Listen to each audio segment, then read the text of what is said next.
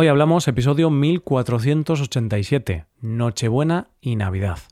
Bienvenido a Hoy Hablamos, el podcast diario para aprender español. Los viernes publicamos dos episodios. En el episodio premium de hoy, Rebe y yo hablamos sobre muchas cosas navideñas. ¿Quieres escuchar ese episodio y practicar más tu compresión auditiva en español? Pues hazte suscriptor premium en hoyhablamos.com. Ahora, en este episodio, Paco y yo hablamos de cómo celebramos Nochebuena y Navidad. Hoy hablamos de las fiestas. Hola Paco, ¿qué tal?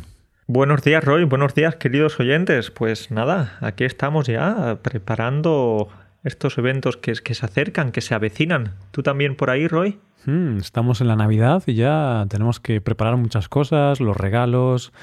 Bueno, a ver, yo no tengo que preparar mucho porque yo no organizo las comidas ni las cenas, voy a ser honesto. Es que siempre me hace gracia eso que decimos. Bueno, ya estoy preparando aquí las vacaciones, ya estoy preparando la Navidad. No hay que preparar nada. Bueno, claro, si, si eres el responsable de, de cocinar o si eres el que tiene que comprar algunas cosas. Pero en nuestro caso, compramos algunos regalos y vamos a esa casa, comemos y ya está. Y ya está. Y yo, como mencioné en un episodio del pasado, la mayor parte de los regalos que regalo son, son suscripciones y cosas así. Entonces tampoco me requieren mucho esfuerzo. Voy a unas cuantas webs. Bueno, pack de seis cervezas o pack de experiencia, no sé qué. Venga, este es el regalo para mi mamá. Oye, pues al final lo de, lo de preparar tantas cosas es una leyenda urbana. No existe. A no ser que seas, como hemos mencionado antes, pues no sé, el anfitrión de la cena, de la comida o, de lo que sea. Es cierto, si tienes muchos hijos, tienes que comprar muchos regalos, todo esto. Pero bueno, aunque nosotros no tenemos que prepararnos o no tenemos que preparar muchas cosas, sí que tenemos que prepararnos mentalmente, Paco, porque la Navidad es exigente. Es exigente en cuanto a qué, si no tenemos que preparar cosas. Mentalmente, físicamente, vas a tener que hablar con muchos familiares, quizá va a haber discusiones en la cena, vas a tener muchas fiestas y las fiestas cansan, aunque son muy divertidas, cansan también, entonces tienes que estar preparado. Bueno, muy divertidas, tampoco exageres, Roy, tampoco te pases. claro, depende de, de, tu familia. Yo tengo que reconocer que tampoco es súper divertido. Está bien, pero se hacen cosas que a mí no me encantan, como los villancicos o el tema de cantar. A mí me gusta que canten los otros, no cantar yo, ¿no? Porque... A mí tampoco me gusta eso, porque mi familia no canta muy bien, Paco. Voy a ser honesto, y no me importa que, que lo sepan, yo se lo digo, se lo digo a la cara. Desafinan mucho, cantan muy mal. Pero son felices, son felices cantando, se divierten, se alegran. Y, y, tú en cambio estás ahí al lado con una cara de pocos amigos, con una cara enfadada. Pero Paco, fíjate en esto. Yo cuando bebo alcohol no tengo resaca, pero cuando escucho cómo mi familia canta villancicos, te juro que al día siguiente tengo resaca de eso. Es decir, me duele la cabeza de lo mal que cantaban los villancicos. Es como que mi cabeza se atrofia esa noche.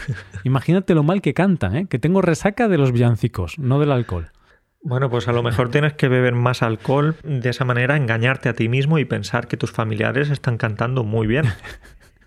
Puede ser, puede ser. Bueno, estoy exagerando. No cantan tan mal, solo un poquito mal. Pero yo también. Yo no canto, no me gusta cantar. Roy, pues si no te gusta cantar, deja que otros canten. Deja que otros ahí piensen que son Pavarotti o que son Lady Gaga. Tienes razón. Otra forma de decirlo. Si no te gusta cantar, te jodes. te jodes y ya está. Así, de forma vulgar, es lo que, es lo que estabas pensando, Paco. Dime la verdad. estaba pensando precisamente en eso. Es que lo de los villancicos tiene su magia. Es algo que se acepta, que se hace en esa época. Y no importa que cantes mal, no importa que mm. no te sepas los villancicos, pero la gente canta. A ver, en realidad eh, estaba siendo un poco exagerado con todo esto. Está bien, aunque a mí no me gusta cantar, reconozco que es una buena tradición, hay villancicos que, que son pegadizos, Esta noche es Nochebuena, mañana Navidad. Navidad, saca María la bota que nos vamos a emborrachar. Es que solo me sé la primera frase, Paco. Yo creo que me la he inventado, pero... Otro más. Ande, ande, ande, la mari morena. Ande, ande, ande, que, la noche es buena. Eh, ole, ole. Bueno, bueno, qué arte. Estás un poco timidillo, eh, Paco. sí, me, da vergüenza. por lo bajito. me da vergüenza porque conozco mis limitaciones, sé que canto mal, entonces me da vergüenza. Eso es porque yo antes he criticado mucho a la gente que canta mal y, tenías miedo de, de que me enfadase o algo.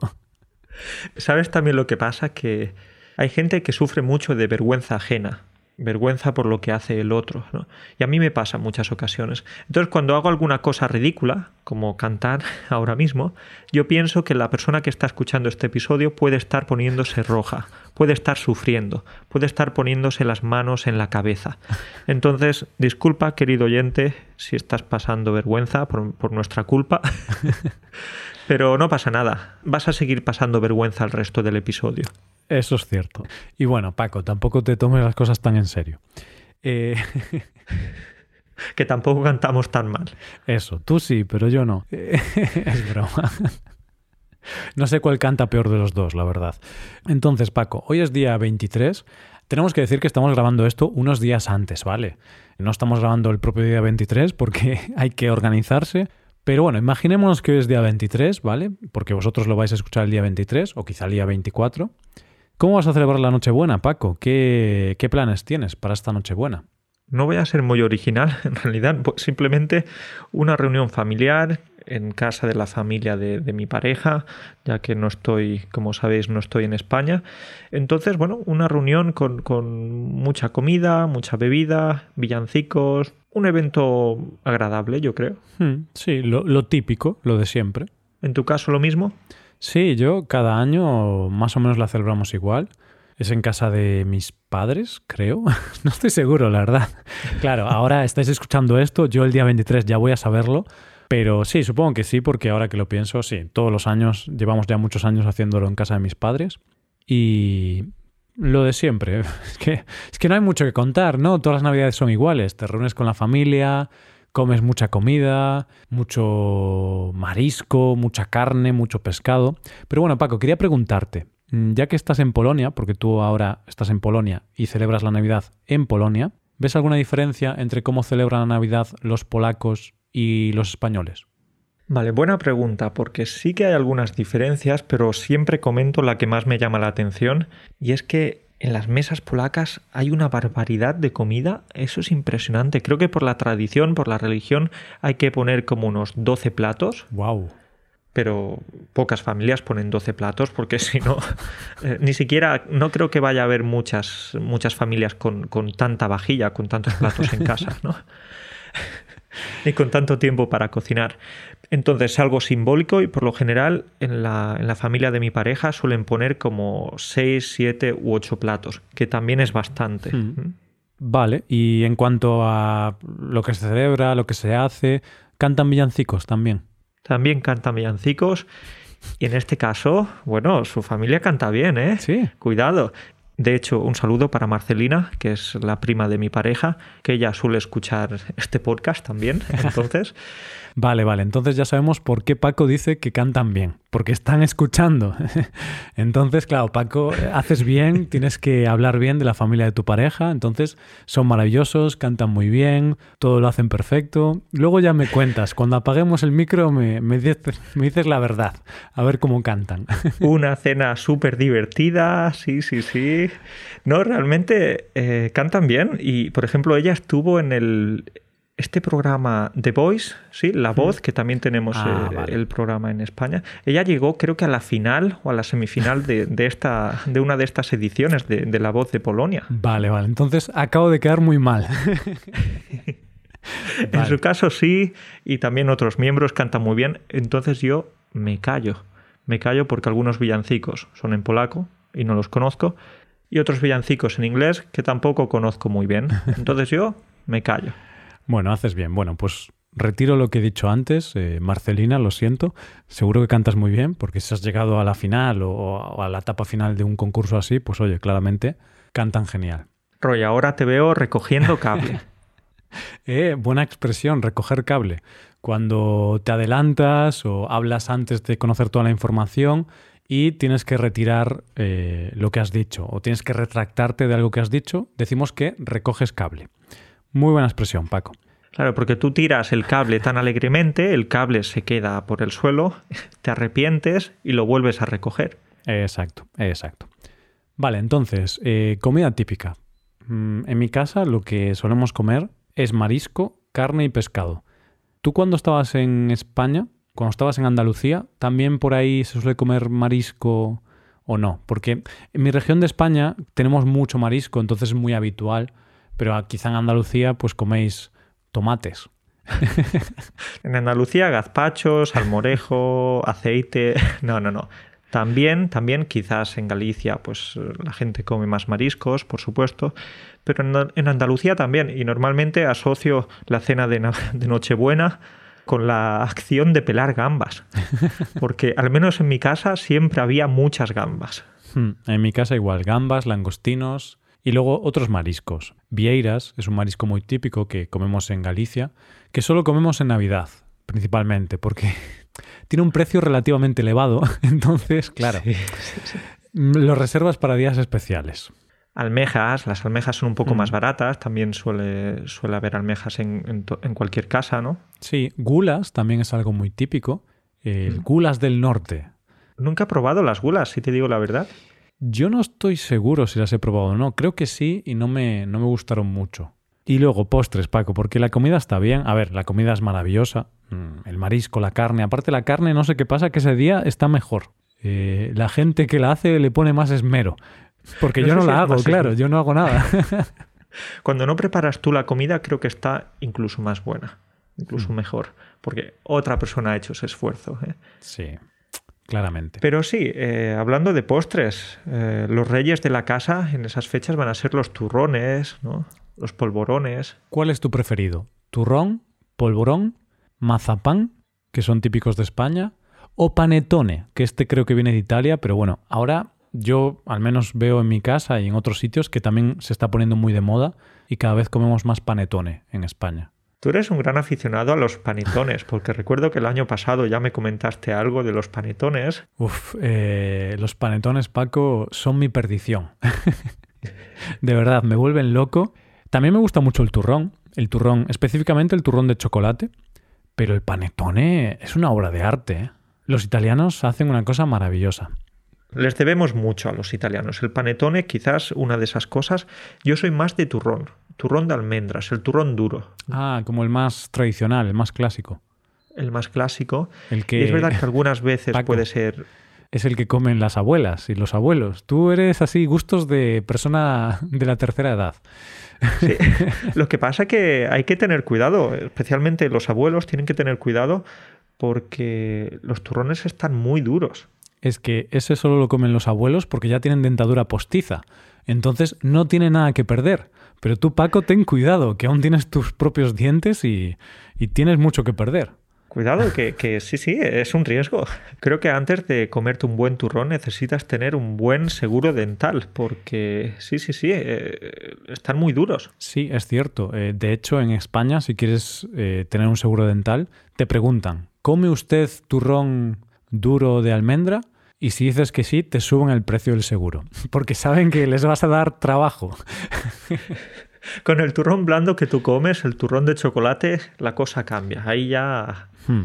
A ver, no te preguntan. Hay algunos turrones de chocolate que son más duros que otros, pero obviamente no son tan duros como el turrón original o el turrón más tradicional, que es el de almendra, que ese es durísimo, es como una piedra. Pero bueno, no está mal, ¿eh? también está rico, aunque yo ya sabes que soy un apasionado del chocolate, entonces siempre turrón de chocolate. No puede faltar. Entonces, ¿qué pasa? Que normalmente después de estas comidas tan copiosas, estas comidas tan abundantes, unos días después llega la famosa pregunta que, tu primo, tu amigo o quien sea te, te va a hacer. Y es ¿cuántos kilos has ganado en estas navidades? ¿No te pasa a ti? Eh, creo que es una pregunta que, mucha gente suele hacer en esa época. Realmente esta es la típica conversación de enero, cuando llega la cuesta de enero, tienes menos dinero por todo lo que has gastado en diciembre, ya tienes como cansancio de tantas fiestas, te deprimes un poco porque tienes que volver a trabajar después de las vacaciones. Y sí que es el típico, el típico comentario, la típica conversación. Joder, he engordado tres kilos estas navidades. Pero después de decir que has engordado tres kilos, vas a preguntarle a la otra persona, ¿y tú cuántos kilos has engordado? Porque es una forma de compartir ese dolor.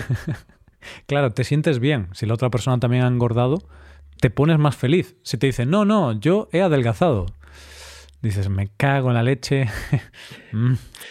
no, no te pone contento eso. Entonces, cuando escuchas que la otra persona también ha engordado 3 kilos como tú, te da esa satisfacción. Oh, no estoy solo, no soy el único que se ha pasado y ha, comido demasiadas gambas, demasiados turrones o lo que sea. Sí, pero bueno, a ver, mm, es normal, yo lo acepto como, como algo normal. Es la Navidad, nos vamos a dejar llevar un poquito y vamos a engordar un poco, pues ya está. Si engordamos un poquito, pues no pasa nada, un par de kilos ya los eliminas después de unos meses. Exacto, y si lo vemos desde un punto de vista económico, está muy bien, no solo por el consumo de esos productos, sino también porque los gimnasios en enero van a estar muy felices, ya que mucha gente se apunta al gimnasio el 1 de enero, o el 2 de enero, o el 3 de enero, depende de la motivación. Esto es cierto. Eh, los famosos propósitos de año nuevo, mmm, parece que acaba el año, entonces dices, venga, voy a ponerme en forma, voy a dejar de fumar, voy a meditar cada mañana. Y los gimnasios se petan, eso es cierto. O sea, se llenan a tope. Yo durante muchos años tenía siempre el propósito de ir a correr. Entonces corría en enero, corría en febrero y luego en marzo ya me había olvidado de, de lo que tenía que hacer y ya no volví a correr en todo el año. Roy, no, destripemos nada porque me imagino que dentro de unas semanas vamos a hacer un nuevo episodio de propósitos de Año Nuevo. Por supuesto, Paco. Eh, eso. Entonces ya volveremos a hablar de nuestros fracasos, que no son pocos, de nuestros éxitos. A ver. Hay alguno, pero. A ver, a ver si te apetece. Que tú sabes que yo soy muy pesado con los propósitos, entonces yo te voy a proponer hacer un episodio tú y yo sobre propósitos. Pero otra cosa es que tú aceptes. Si rechazas, si lo rechazas, lo entendería, porque soy un pesado. bueno, yo lo podré aceptar o lo aceptaré. El problema es que no tenemos mucha credibilidad. Yo con el polaco, tú con el gimnasio. No sé, mm. nuestra credibilidad está en un mal momento. Sinceramente no recuerdo qué propósitos tenía para este año, Paco. Pero precisamente eso es lo bonito de los propósitos, que, no los vamos a cumplir. Entonces, oye, a ver, que he leído que el 8% de la gente sí que cumple los propósitos, ¿vale? Entonces hay un pequeño porcentaje que sí que los cumple. Pero bueno, hoy no vamos a hablar de eso. Seguimos hablando un poquito de Nochebuena. Y Paco, otro tema de, de Nochebuena es que cuando te reúnes con la familia, yo generalmente muchas veces veo a familia que no veo el resto del año o si la veo, la veo pocas veces el resto del año, quizá un par de veces más o así. Entonces hay muchas preguntas típicas que te hacen los familiares o, temas de conversación que se repiten y que a veces son un poco molestos o un poco peliagudos, un poco complicados. ¿Sabes de qué te hablo? Claro, porque es que no has visto a esos familiares en todo el año y de repente los ves ese día, entonces en poco tiempo quieres que la otra persona te dé mucha información, una información rápida y un resumen del año o, de decisiones importantes. Entonces, en caso de que no tengas pareja, por ejemplo, es probable que algún tío, algún primo, alguna persona de la familia te pregunte, ¿tienes novia? ¿Tienes novio? Sí. Y tú vas a responder, pero, pero ¿no ves que no? ¿No ves que he venido solo? ¿Por qué preguntas? A ver, que a veces no lo hacen con mala intención, pero a veces molestan esas preguntas. Y además nunca están contentos porque cuando no tienes novio o novia, pues te preguntan siempre, ¿tienes novio? ¿Tienes novia? Y cuando ya tienes novia o tienes novio, eh, otro año te preguntan, ¿cómo es que no tienes hijos? ¿Cuándo vas a tener hijos? ¿Cuándo te vas a casar? ¿No? Luego te casas. Muy bien, te casaste, pero ¿cuándo vas a tener tu primer hijo? Luego tienes un hijo. Pero ¿y cuándo vas a tener el segundo hijo? no están contentos nunca. Y si ya tienes hijos y si ya estás casado, es posible que te pregunten ¿cuándo vas a divorciarte? Que ya no te veo tan bien. Creo que la relación no está, no es tan buena como antes. Ese chico no es bueno para ti. bueno, esa pregunta quizá no es tan típica, pero siempre, sobre todo los abuelos, en mi caso, suelen ser, ahora ya me quedan poquitos abuelos, pero mis abuelos solían ser los que hacían esas preguntas más, más personales. que a veces, claro, abuelo, no tengo novia, ¿vale? No se me da bien el tema de, de ligar y todo esto. No metas el dedo en la llaga. Es que algunas de estas preguntas, Roy, son, ¿qué vamos a decir? Son interesantes, por lo menos, porque por lo general diría que no son preguntas con mala intención, hmm. Tienen buena intención, pero a algunas personas les puede, les puede molestar o les puede, puede ser un tema un poco sensible para ellas. Claro, lo típico. Llevabas unos años saliendo con una chica, entonces llegas a la cena de familiar y te pregunta, pues algún familiar, ¿y qué tal con María? Y habíais roto hace un mes, por ejemplo. Y claro, tienes ahí que andar a explicar todo. No, rompimos. Ah, pero ¿cómo rompiste con ella? Si era muy buena chica. No, ella rompió conmigo. Ah, pero ¿cómo rompió contigo? ¿Qué le hiciste? ¿Qué hiciste mal? A ver, cuéntame. Tú, no, no quiero hablar de eso, por favor. y te pones a llorar. Al final, lo que iba a ser una alegría se convierte en una tristeza. Sí, sí, sí. Estas preguntas algunas veces pueden ser peligrosas. Rollo siempre cuento una historia aquí, una anécdota que a lo mejor te he contado en el pasado. Es que un familiar mío, hace unos cuantos años, cuando empecé a perder el pelo, a perder más pelo, pues eh, me preguntó en mitad de la cena de, de Nochebuena, Paco, eh, ¿es posible que hayas perdido algo de pelo? Digo, digo, sí, sí, sí, he perdido algo de pelo, bastante pelo, de hecho. Claro, y te pregunto son preguntas un poquito delicadas. A mí, en ese caso, no, no, me, no me, fastidió, no, no me molestó esa pregunta, pero de vez en cuando algunas preguntas pueden ser un poco directas. Y no te molestó, pero todavía te acuerdas. Entonces quizá un poco sí que molestó, Paco. Me acuerdo porque la reacción de mi padre fue un poco graciosa. Ahora, ahora es un poco graciosa. Porque mi padre, al escuchar lo que ese familiar me había dicho, él le respondió. Un ratito después le dijo, bueno, mm, ¿es posible que tú hayas cogido algunos kilos? ¿Es posible que hayas engordado?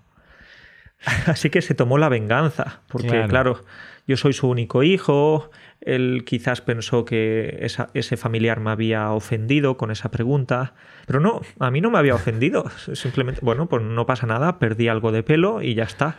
Pero bueno, tu padre quiso defenderte y, se la devolvió al otro. Eso es, se la devolvió. Perfecto. Imagínate el ambiente de esa cena de Nochebuena. Fue un ambiente un poco enrarecido. Había un poco de tensión en el ambiente. Bueno, pero a ver, a veces no ocurre esto, ¿vale? Nos estamos poniendo un poco negativos ahora, el día que queda un día para Nochebuena, cuando estáis escuchando esto. Em, pero otras veces no, no, hay este tipo de conversaciones o no son violentas y no pasa nada. Y Paco, eh, otra cosa típica de Nochebuena, en España concretamente, es el discurso del rey. Es verdad, sí, más o menos cada Nochebuena a las 9, a las 9, hmm. a las 10 de la noche, el rey de España pues da un discurso sobre algunos temas que, les han preocupado los españoles, algunos temas políticos, sociales, económicos, ¿no?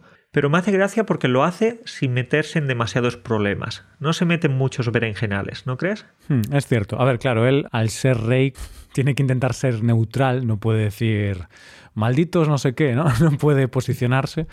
Entonces es como muy políticamente correcto y tal.